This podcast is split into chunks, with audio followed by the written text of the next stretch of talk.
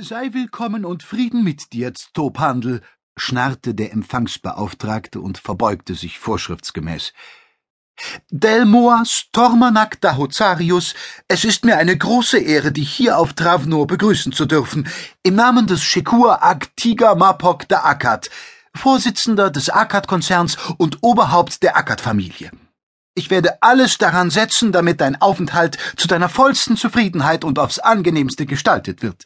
Für alle Wünsche und Fragen stehe ich persönlich zur Verfügung. Tag und Nacht und ja, bestens, unterbrach der hochgewachsene auf Arkon I geborene Mann alten Adels.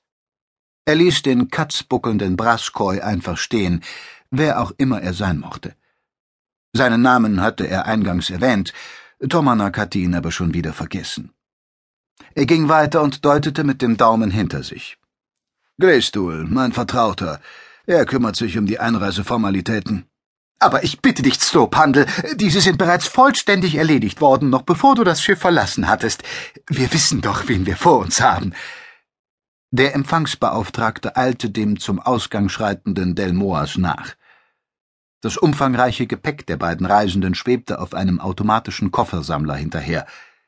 Wenn ich dich und deinen Vertrauten er schielte kurz zu dem über drei Meter großen Naht, der sich freundlicherweise auf alle Viere niedergelassen hatte, nun zu deinem Hotel bringen durfte.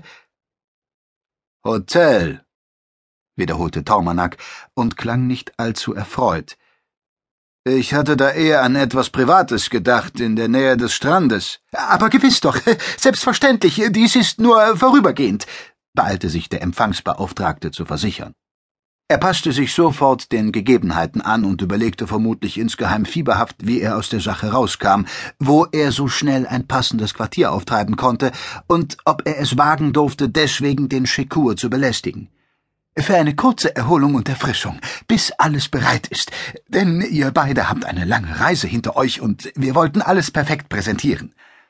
Dazu gehört in erster Linie, dass keine wie auch immer gearteten Medien um mich herumschwirren, fuhr der Akonide fort und deutete ungehalten auf eine Schar von Reportern, die sich an einem anderen Eingang versammelten und dort offenbar auf die Ankunft eines Stars warteten. Politiker wurden ganz bestimmt nicht so freudig empfangen.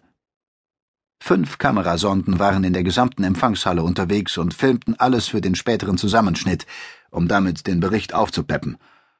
Ich bin nicht in offizieller Mission hier und möchte auch nicht zufällig auf irgendeinem Bild oder in einem Report festgehalten werden. Äh, ganz gewiss nicht. Das ist ganz in unserem Sinne, selbstverständlich.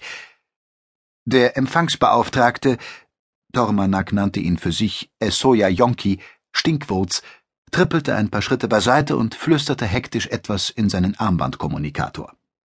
Gleich darauf marschierte eine Truppe Zollbeamter samt Sicherheitsroboter auf, deaktivierte die Sonden mittels eines Sperrsignals und schob die wütend protestierende Reportermenge zu einem Seitenausgang hinaus. Da hast du es. Immer diese Willkür. Tormanak warf einen kurzen Blick dorthin, von wo er die Stimme vernommen hatte, zwitschernd und so gar nicht passend zu dem klobigen und plumpen Wesen mit dem beweglichen Rüssel. Zwei Uniter, die den Vorfall beobachteten und sich darüber aufregten. Ihre Rüssel wandten sich heftig, zogen sich zusammen und wieder auseinander. Du sagst es, Bruder. Es wird immer schlimmer. Nicht mehr lange und es trifft uns. Du wirst sehen. Das tut es doch bereits. Hast du es nicht gehört? Die haben Werk 3 geschlossen und alle auf die Straße gesetzt. Einfach so. Das dürfen wir uns nicht gefallen lassen. Nein, dürfen wir nicht.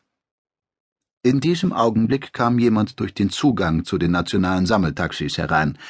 Ein Artgenosse, auf den sich die beiden Uniter heftig rüsselnd zubewegten. Endlich, Genosse! Was für Neuigkeiten bringst du? Seid gegrüßt, Genossen! Tormanak runzelte leicht die Stirn. Was ging denn da vor sich? Auf dieser abgeschiedenen Welt schien so manches im Umbruch zu sein. Stinkwurz war inzwischen wieder bei ihm. Tormanak wandte sich ihm zu. Übermittle Namen und Lage des Hotels und unsere Zimmernummer an meinen Begleiter. Es war keine Bitte, sondern ein Befehl. Die devote Haltung des Unterprivilegierten ließ gar nichts anderes zu. Äh, natürlich. Stinkwurz wunderte sich, aber es gehörte sicherlich nicht zu seinen Aufgaben, einem höher gestellten Fragen zu stellen. Ist dort etwas vorbereitet? Ja, ein kleiner Empfang, bis eure endgültige Unterkunft fertiggestellt ist. Wo wird das sein? Ich Äh, ich. Du arbeitest daran? Stinkwurz sank in sich zusammen.